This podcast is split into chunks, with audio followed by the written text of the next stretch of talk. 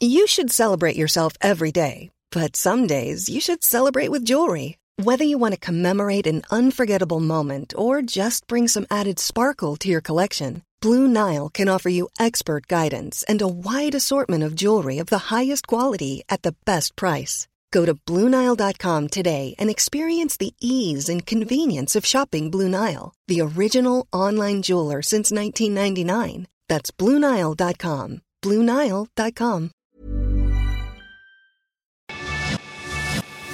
Te lo cuento, te lo cuento. Tu dosis diaria de noticias. Hola, bienvenidas, bienvenidos a Jueves de Emprendimiento con Tienda Nube, aquí, aquí en Te lo cuento. Yo soy Sebastián Ermenguer y en el episodio de esta semana platicaremos sobre cómo medir el éxito de tu tienda en línea porque como sospecharás, las ventas pues no son el único indicador que tienes que estar fijando, que tienes que tener en cuenta. Para resolver todas estas dudas ya está con nosotros Fer Cotera, es Head of Channel Sales aquí en Tienda Nube. Fer, ¿cómo estás? Gracias por acompañarnos. Hola Sebas, ¿cómo están? Muchas gracias por la invitación. Muy contento de estar aquí contigo y con toda la audiencia de Te lo cuento. Oye, pues queríamos platicar contigo pues, un poco para que nos ayudes a entender un aspecto más de las tiendas en línea. Ya en esta serie de jueves de emprendimiento hemos venido platicando con distintos compañeros tuyos de tienda nube sobre aspectos como cómo crear tu primera tienda en línea, cómo, cómo darle una buena imagen, etcétera, etcétera. Pero ahora queremos que nos ayudes a, a, responder cómo medir el éxito. Y tal vez la, la primera pregunta o la pregunta de arranque sería, además de las ventas, ¿qué otras métricas nos indican que una tienda en línea va bien, es exitosa, estamos haciendo lo correcto? Claro que sí, Sebas. Bueno, a ver, en realidad hay muchos otros indicadores que nos pueden eh, dar un norte sobre si nuestra tienda en línea está siendo exitosa o no. El primer indicador que yo mencionaría es el costo de adquisición de clientes. Este es muy importante porque ayuda a que enfoquemos nuestros recursos en las iniciativas que en realidad generan los mejores resultados. Este se calcula muy fácilmente. Es eh, la inversión total que se está realizando en temas de ventas y marketing en un periodo en específico entre el número de clientes que se captan en ese tiempo eh, que se definió como el periodo a medir. El otro indicador, el segundo indicador que, que yo mencionaría es el valor del ciclo de vida del cliente, eh, que en realidad este, esta información o este indicador lo que nos da a conocer es el margen bruto que podemos llegar a obtener de cada cliente a lo largo del tiempo.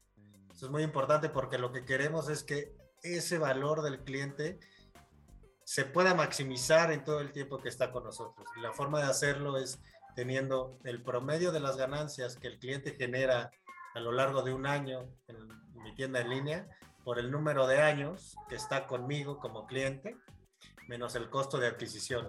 Entonces, el primero y el segundo están bastante relacionados.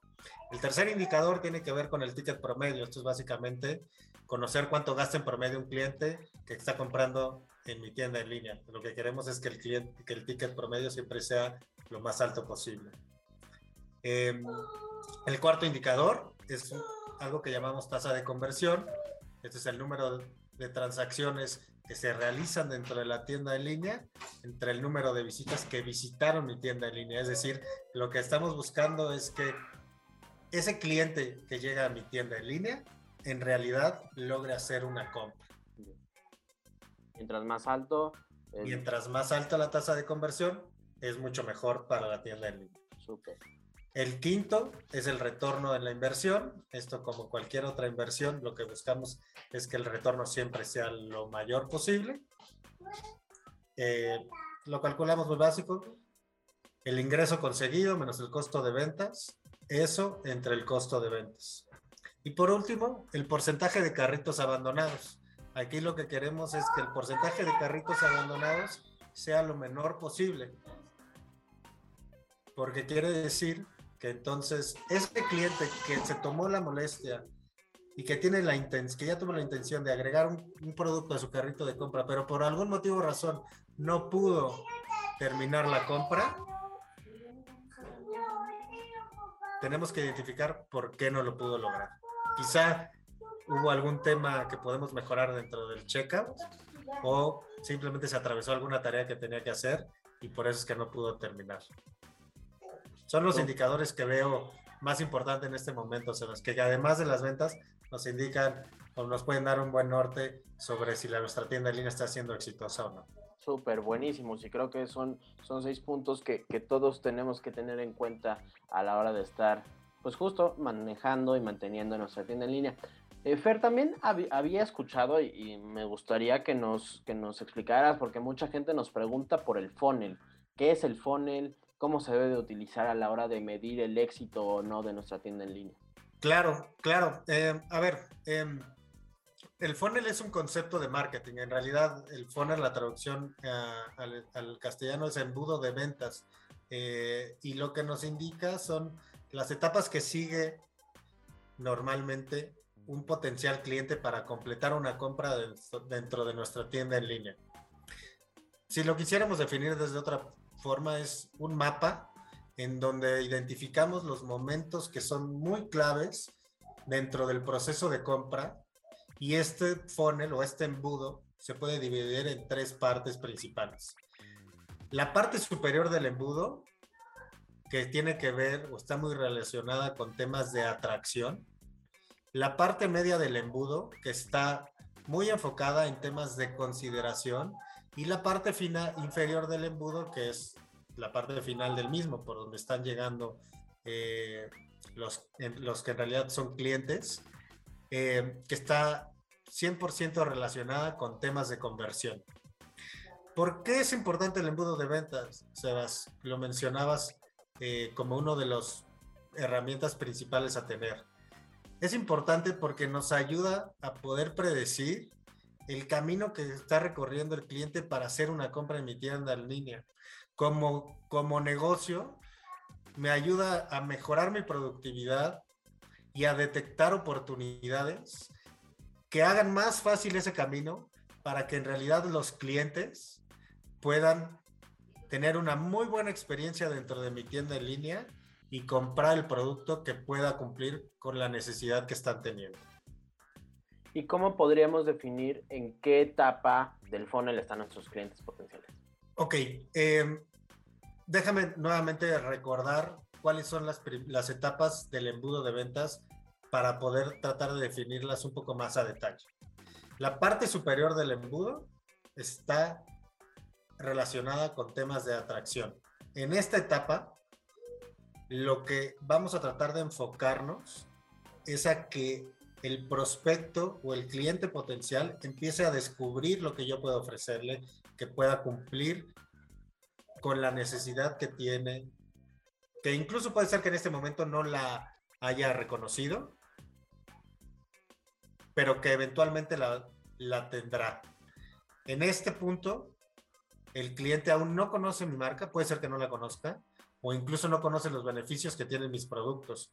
La idea aquí es que nos enfoquemos en atraer la mayor cantidad de usuarios a nuestro negocio para que podamos generar esa necesidad, captemos la demanda que pueda llegar a existir, generemos esta demanda y podamos ofrecer una solución al problema que en su momento se pueda dar. Aquí son todas las primeras interacciones que logramos tener con el cliente. Lo que queremos es traer la mayor cantidad de audiencia. Las estrategias que más se recomiendan o que más se utilizan en esta parte del embudo son publicaciones en redes sociales, artículos en blog muy enfocados en temas de atracción y videos que tengan que ver con la presentación de la marca o de algunos de mis productos o servicios. La segunda parte del embudo es la que conocemos como la parte media del embudo, que está muy relacionada con la consideración, como les había comentado. Aquí es una etapa en donde los clientes potenciales identifican una necesidad, es decir, ya saben que necesitan algo o que necesitan o que más bien tienen el deseo, perdón, de hacer alguna compra. Puede ser que ya conozcan mi marca, que ya la hayan visto, incluso que la reconozcan, pero quizá no tienen toda la información sobre los beneficios o el diferenciador que yo tengo como marca dentro de mis productos o servicios. Aquí, en esta etapa del funnel, los clientes ya están haciendo comparaciones. Hay distintas opciones y buscan contenido que les ayude a tomar una decisión con conciencia. El foco en esta etapa del funnel es dar información muy útil para que el cliente pueda confirmar que yo como negocio soy la mejor opción. Las estrategias más recomendadas son temas que tengan que ver con completar este gap en la información, o ebooks, cualquier guía, algún tipo de webinar, infografías, si se pueden dar podcasts como el que estamos haciendo el día de hoy o videos muy informativos, son geniales para que dentro de estas comparaciones exista la consideración de mi producto, de mi servicio y de mi marca. Y por último, la parte inferior del funnel que tiene que ver con conversión. Es la etapa en la que los clientes ya están listos para hacer una compra. Lo último que les falta es ese pequeño empujón para decir, sí, tú eres la marca que cumple con todas las necesidades que requiero. ¿Qué podemos hacer aquí? Mencionar los diferenciadores del producto, ofrecer algún tipo de cupón de descuento, algún acelerador, algún incentivo adicional para que puedan dar ese paso y tomar la decisión final. Incluso buscar algún tipo de comentario de algún cliente satisfecho en donde pueda validar y generar un poco de confianza con lo que yo puedo ofrecerles. ¿Qué tipo de estrategias? Creo que ya las mencioné, pero las resumo. Promociones, descuentos, pruebas, casos de éxito, incluso algunas muestras gratis funcionan muy bien dentro de esta parte del embudo. Buenísimo, buenísimo. Creo que son tips súper, súper útiles. Y tal vez preguntarte también, Fer, mientras el cliente va atravesando todas estas etapas del embudo, mientras nos está empezando a conocer, mientras empieza a, compararnos con, con, otras marcas y ya cuando está a punto de tomar la decisión, ¿cómo podríamos como emprendedores, como, como dueños de estas tiendas en línea, mantener una relación cercana y estrecha con nuestros clientes en todos estos momentos? Esa es una pregunta buenísima, Sebas. Y en realidad no creo que exista una respuesta única o, una respuesta eh, adecuada, ¿no? Me, parece que aquí eh, la recomendación que, que, tenemos en Tienda Nube eh, tiene que ver con seguir algunos consejos, pero que van muy en línea con crear un canal de comunicación con ese cliente eh, que ya nos conoce para generar eh, cercanía, ¿no? Que ellos sepan que los estamos escuchando. Em, lo primero que, que, que recomendamos es, de cierta forma, poder crear un vínculo, ¿no? Eh, eh, esta relación de confianza siempre tiene que nacer desde un vínculo que se pueda generar. Eh, si ya han sido nuestros clientes o si tuvieran una muy buena experiencia, que podamos tener su información para comunicarnos con ellos, ¿no? Que exista un canal abierto para poder preguntarles qué estamos haciendo bien, que tengamos su retroalimentación para ver cómo podemos mejorar. Se puede hacer a través de redes sociales, eh, haciendo algún tipo de formulario en donde ellos puedan eh, llenar algún tipo de información o manejar algún tipo de newsletter informativa, pero me parece que lo mejor, si existe la apertura, es, es un tema de interacciones uno a uno, ¿no? En donde sí en realidad se puede generar un vínculo mucho más, mucho más cercano. Eh, otro punto que me parece bastante importante y que recomendamos ampliamente es el tema de que no solo nos enfoquemos en vender, ¿no? No queremos ver a ese cliente final solamente como alguien eh, que está realizando una transacción con nosotros, sino en realidad lo que podemos aprovechar estos canales de comunicación es para enviar información que en realidad sea valiosa para ese, para, para ese cliente que tuvo la confianza de buscar nuestro producto o servicio, ¿no? Contenidos que sean relevantes, novedades que vayan en línea con lo que ellos están buscando o, que pudieran ayudarles a resolver la necesidad que tienen. Incluso agradecerles, ¿no? Nunca está de más un correo eh, para, para felicitarlos por algún evento, ¿no? Eh, si tenemos eh, o si sabemos que este cliente acaba de hacer un lanzamiento, felicitarlos porque lo hicieron. Si se acerca Navidad, también agradecerles por la confianza y desearles un buen año. Eh, otro, otra recomendación es de los programas de fidelización.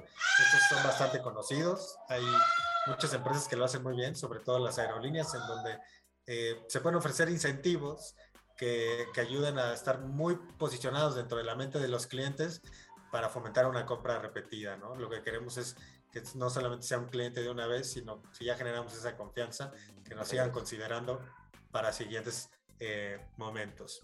Y por último, pedir opiniones, ¿no? Con lo que te decía, ¿qué estamos haciendo bien? ¿Qué estamos haciendo mal? ¿Cómo podemos mejorar?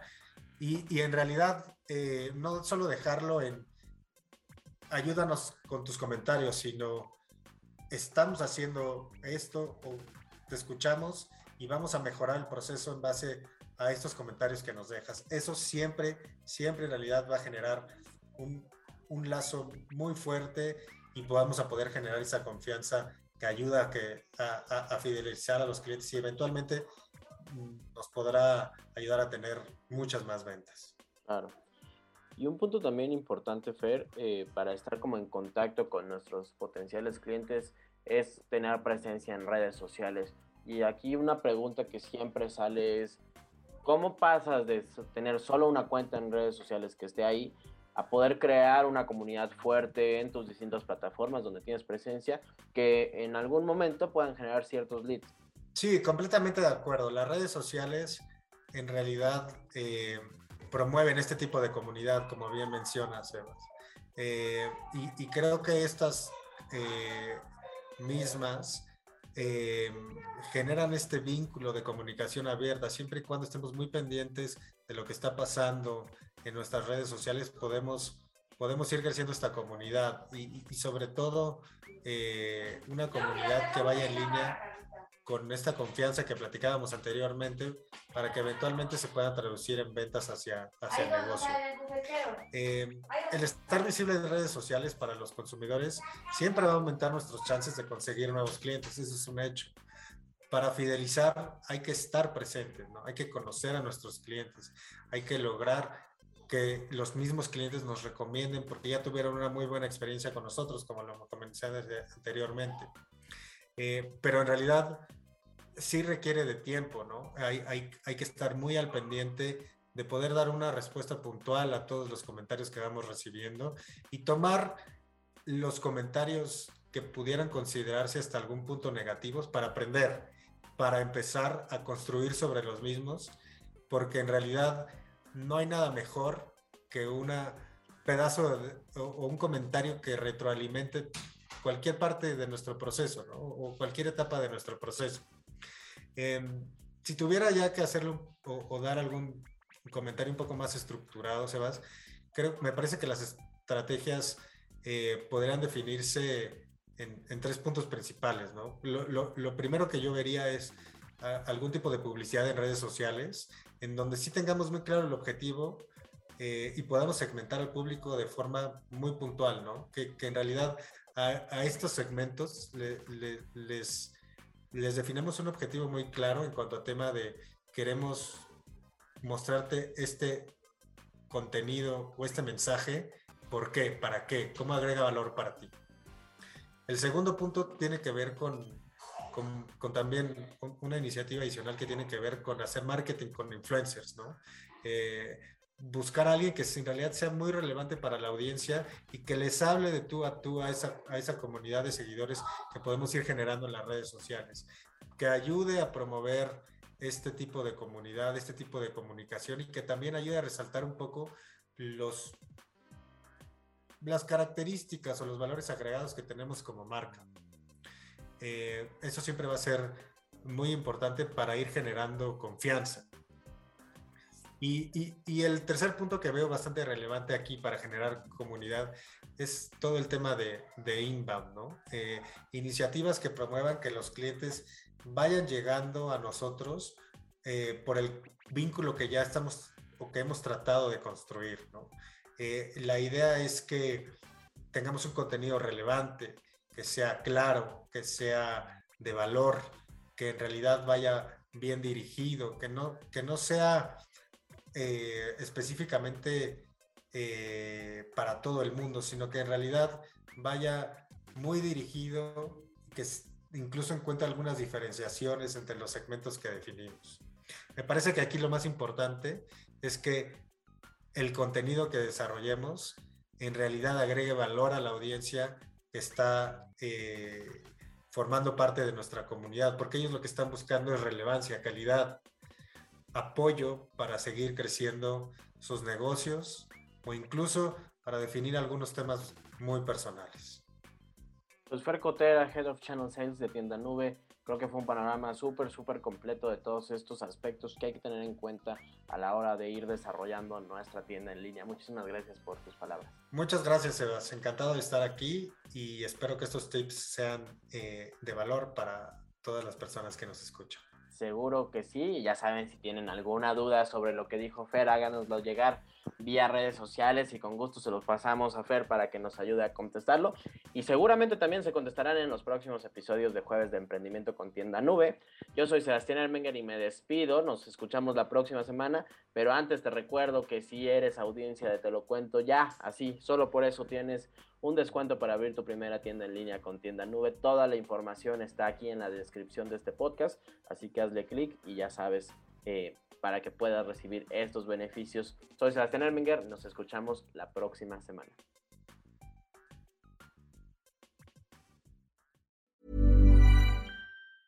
Hey, folks, I'm Mark Marin from the WTF Podcast, and this episode is brought to you by Kleenex Ultra Soft Tissues your ally to help tackle your allergy symptoms this season. I love the change of seasons, but nobody loves pollen and all those other things floating in the air that make you sneeze during this nice weather. Kleenex Ultra Soft tissues are hypoallergenic and allergist approved. So fight back against watery eyes and runny noses without worrying about irritating your skin. For this allergy season, grab Kleenex and face allergies head on.